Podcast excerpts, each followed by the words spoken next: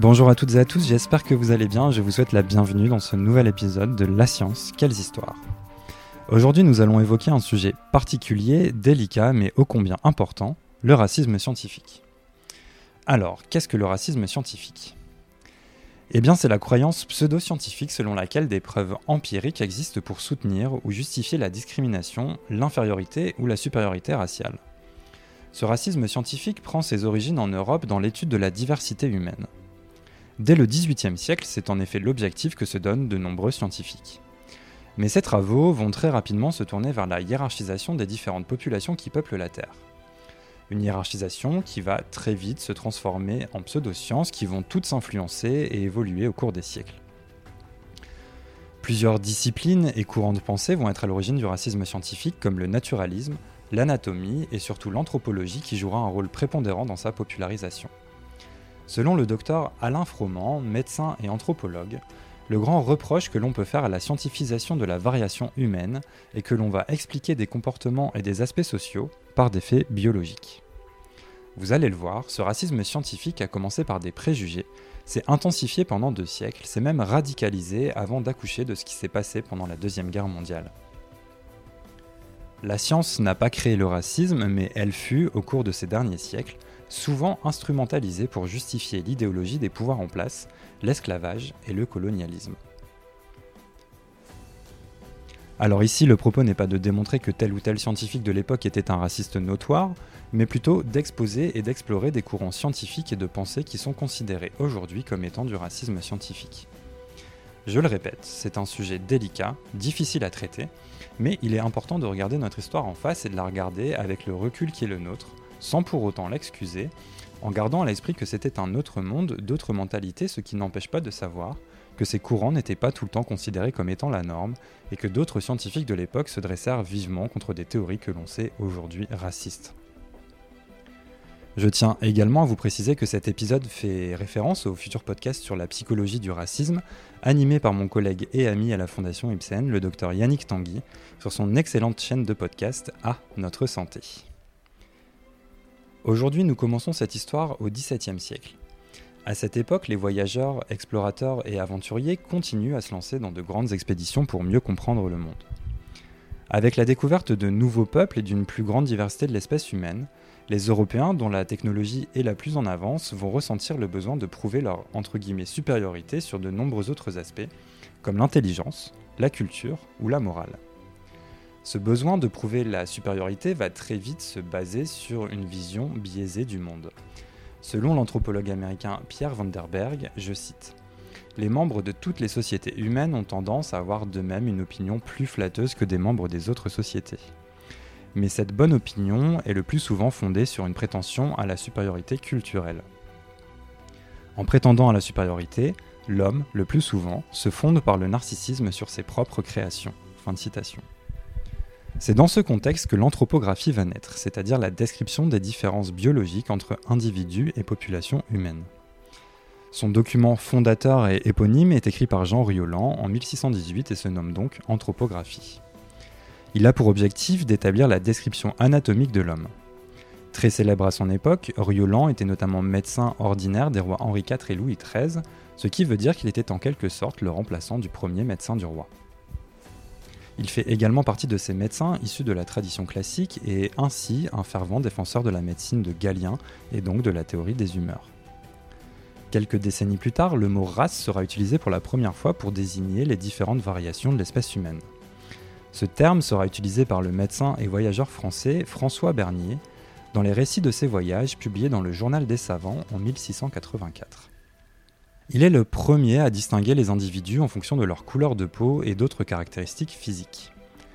À l'époque, la génétique est encore loin de pointer le bout de son nez et il n'y a aucun moyen de justifier scientifiquement les hypothèses émises. Il est alors légitime de se poser la question suivante.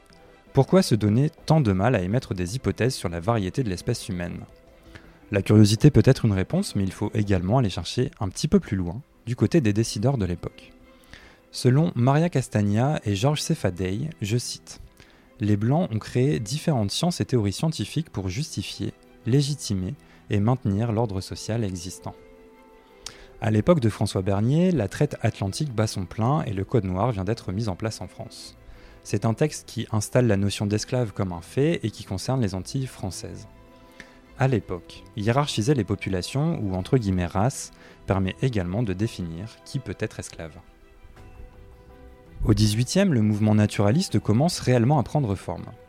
Les naturalistes sont des scientifiques qui étudient les sciences naturelles. Ce sont des scientifiques touche à tout et certains d'entre eux vont s'atteler à comparer les différentes populations humaines. Et c'est justement la nuance se trouvant dans le mot comparaison qui va faire toute la différence. On compare, on trouve des différences et donc on hiérarchise. La raciologie s'intègre pleinement dans ce mouvement et va avoir un réel écho dans le monde scientifique à partir des travaux du naturaliste suédois Carl Linné, qui a vécu de 1707 à 1778. Linné a en fait pour objectif de faire l'inventaire de la création divine, c'est-à-dire les plantes et les animaux. Fait intéressant pour l'époque, il associe donc l'espèce humaine au monde animal. C'est lui qui est également à l'origine de la classification binominale, donc pour être un petit peu plus précis, il donne un nom de genre type Homo et une espèce comme par exemple le sapiens, ce qui nous donne Homo sapiens. Chez l'Homo sapiens, Carl Linné va distinguer cinq sous-espèces. L'homme européen, l'homme américain, l'homme asiatique, l'homme africain et l'homme sauvage. L'homme sauvage est en fait une sous-espèce dans laquelle l'on place des populations humaines, des primates ou des hommes légendaires que l'on n'arrive pas à classer et que l'on considère comme très inférieurs. À l'époque de Linné, le mot n'est pas encore tout à fait défini, mais s'applique aux sous-espèces. Il est aussi un des premiers naturalistes à lier des caractères mentaux à chaque sous-espèce ou race. Pour ce faire, il associe ces sous-espèces à des tempéraments humoraux, et je vous invite à écouter ou réécouter notre podcast sur l'histoire du sang si vous voulez en savoir plus sur la théorie des humeurs qui influença la médecine occidentale pendant près de 2000 ans. Pour Linné, l'homme européen est donc sanguin, astucieux et musclé, L'homme américain est colérique et combatif. L'homme asiatique est mélancolique, sévère et attiré par l'appât du gain. L'homme africain est quant à lui flegmatique, lent et négligent. On retrouve donc dès le XVIIIe siècle des stéréotypes basés sur la couleur de la peau et autres caractéristiques physiques. Et une fois les tempéraments de chaque population définis, la porte est désormais ouverte pour avancer d'autres hypothèses. Grâce aux travaux de Linné, les scientifiques de l'époque supposent que des races ont des caractéristiques physiques et mentales types. On va alors essayer de trouver ce qui cause ces caractéristiques. Dans ce contexte, le théologien Johann Caspar Lavater, qui a vécu de 1741 à 1801, va avancer la théorie que derrière chaque visage, il est possible de déceler des caractéristiques mentales et l'animal. C'est la naissance de la physionomonie, une pseudoscience qui sera un élément important du mouvement scientifique raciste du XIXe siècle. On assiste donc ici à une légère évolution de la pensée. Mais cette évolution ne se base encore une fois sur aucun fondement scientifique vérifiable. Dès lors, on se tourne rapidement vers des méthodes entre guillemets plus scientifiques. Dans ce cadre, il est possible d'évoquer l'étude de l'angle facial qui prend son origine dans les travaux de Petrus Camper en 1791. C'est l'utilisation de la biométrie, c'est-à-dire le fait de mesurer, dans le racisme scientifique, et les travaux de Camper sont résumés dans son ouvrage Dissertation physique sur les différences que présentent les traits du visage. Camper, qui était un médecin et naturaliste hollandais, étudie et compare avec l'animal les caractéristiques faciales des différentes races de l'homme. Pour calculer ce fameux angle facial, il prend en compte deux lignes. La première va du trou de l'oreille à la mâchoire supérieure, l'autre part du front et va jusqu'à la mâchoire supérieure également. Camper va prendre comme mesure de référence les statues antiques qui présentent un angle de 90 degrés. Après de nombreuses mesures, il conclut que la face des Européens présente un angle de 80 degrés et que celle des Noirs en présente un de 70 degrés. Ce qui distingue peut-être Camper de ses contemporains est qu'il n'émet pas de jugement sur ces caractéristiques. Il les constate mais ne les associe pas à des caractères mentaux comme par exemple l'inné. Cela n'empêchera pas nombre de ses successeurs de se servir de l'angle facial pour le faire au XIXe siècle. Ces derniers partiront notamment du principe que au plus l'angle se rapproche des 90 degrés, au plus la population est supérieure. Là encore, nous sommes sur une théorie biaisée dès le départ puisque l'on prend comme indice de mesure des statues antiques qui nous viennent d'Europe et que l'on compare avec des populations issues de régions du monde différentes. C'est notamment à ce moment que les comparaisons de la population noire africaine avec le singe apparaissent de plus en plus régulièrement. Car au XVIIIe et XIXe siècle, deux théories s'opposent, le monogénisme et le polygénisme. Il s'agit en fait d'une opposition entre deux visions de la société de l'époque qui fait son apparition dans le débat scientifique. Nous avons donc d'un côté une théorie associée au dogme chrétien où tous les hommes, qu'importe leur couleur de peau, descendent d'Adam et Ève.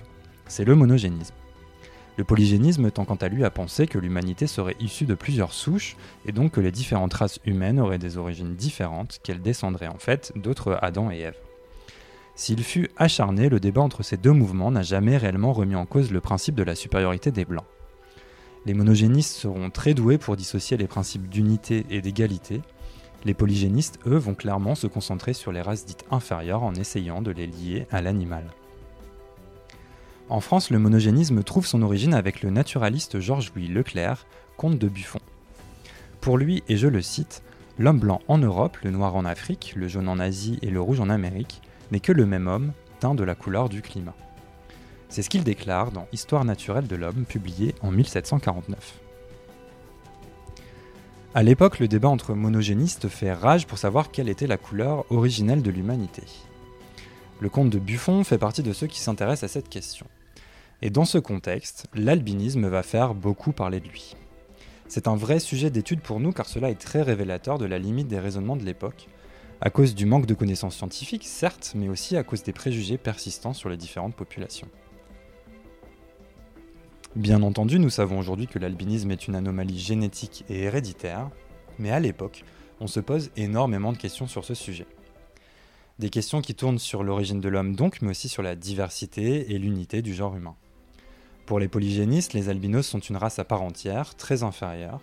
Si vous avez écouté notre podcast sur l'histoire de la génétique, vous devez sans doute vous souvenir qu'au XVIIIe siècle, Maupertuis avait été le premier à mettre en avant le principe de l'hérédité. Dans la deuxième partie de ce siècle, certains monogénistes vont notamment utiliser ce principe pour essayer de démontrer que la couleur originelle de l'humanité est blanche. Je cite l'abbé de Manet qui, dans Nouvelle histoire de l'Afrique française, publié en 1767, nous disait des enfants blancs dans leur naissance, au milieu des peuples noirs, ne peut-on pas conclure que le blanc est la couleur primitive des hommes et que le noir n'est qu'une variété héréditaire par accident depuis plusieurs siècles? Fin de citation. Ce commentaire est en fait très représentatif de ce que les scientifiques s'efforceront de prouver pendant encore de nombreuses décennies. On part du principe que l'homme blanc est en tout point supérieur, ou par exemple qu'il est à l'origine de l'humanité, et l'on forme des théories, la plupart du temps sans fondement, pour l'expliquer. Dans le cas de l'albinisme, les monogénistes se serviront parfois à l'époque de cette anomalie génétique pour dire que les premiers hommes étaient blancs. Plusieurs décennies plus tard, le monogéniste allemand Blumenbach établira plusieurs variétés d'hommes selon leurs caractéristiques physiques.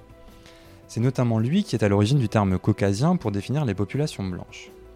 Blumenbach, qui était médecin et anthropologue, catégorise de la manière suivante le caucasien, le mongol, le malais, l'africain et l'américain. Ici, il est possible de constater une évolution par rapport aux classifications précédentes. Vous avez sans doute noté que l'homme asiatique de Linné est remplacé par le mongol et le malais. Cela s'explique tout simplement par une meilleure connaissance des zones géographiques du globe et donc de ses populations. Blumenbach se rapproche donc du conte de Buffon et part du principe que les hommes proviennent d'une souche unique et ne sont différents qu'en vertu des modifications climatiques progressives. Selon lui, et je le cite, toutes les nations, sous tous les climats, appartiennent strictement à une seule et même espèce. Il est également intéressant de noter que l'étude de l'angle facial popularisée par Petrus Camper sert également de base à des commentaires et conclusions sans réel fondement. À cette époque, il est courant de distinguer le crâne que l'on appelle viscéral, qui représente le visage, et le crâne cérébral, qui désigne le cerveau. On part d'un ou de plusieurs préjugés et on finit par le justifier en se référant à des pseudosciences, comme l'angle facial ou la physiognomonie. On comprend donc rapidement que l'étude du crâne viscéral, du visage donc, se mêle également à des préjugés sur le développement des sociétés. Par exemple, les Européens sont en avance technologiquement, donc sont forcément la race supérieure. Beaucoup de scientifiques de l'époque se retrouvent dans cette pratique. C'est notamment le cas d'un naturaliste, disciple du comte de Buffon, Sonini de Manoncourt, qui dans un article publié en 1804 et intitulé Visage et physionomie, nous précisait sa pensée. Je cite. La race nègre a toujours paru très inférieure en esprit aux autres races, et quelque soin qu'on ait pris d'instruire de jeunes nègres, on ne voit pas qu'ils aient produit quelque homme de grand génie. D'ailleurs, cette soumission à l'esclavage annonce peu de vigueur dans le caractère et peu d'élévation d'esprit. La nature a maltraité ces pauvres nègres en ne leur donnant ni assez de courage, ni assez d'intelligence. Ils seront toujours dans la servitude par faiblesse et dans la barbarie par impuissance à réfléchir. Nous envoyons une marque leur visage prolongé en museau et leur front abaissé. Fin de citation. Et donc ici, encore une fois, on voit toute la problématique des commentaires de l'époque. Au début du 19e siècle, toutes ces théories et pseudosciences vont faire écho aux politiques étrangères des puissances européennes. Mais cela, nous le verrons et le préciserons dans le prochain épisode, car c'est ici que nous terminons le premier épisode de notre cycle sur l'histoire du racisme scientifique. Merci à toutes et à tous d'avoir écouté ce podcast de La Science, quelles histoires. On vous le répète tout le temps, mais n'hésitez pas à nous envoyer vos questions, évaluations et petites étoiles sur les différentes plateformes de podcast ainsi que sur notre site internet fondation-ipsen.org ou notre page Facebook Live Lab Fondation Ipsen. Vous pouvez également, pourquoi pas, nous envoyer vos idées de sujets à traiter. Merci à tous de votre soutien et je vous donne rendez-vous très rapidement pour évoquer le racisme scientifique au 19e siècle. A bientôt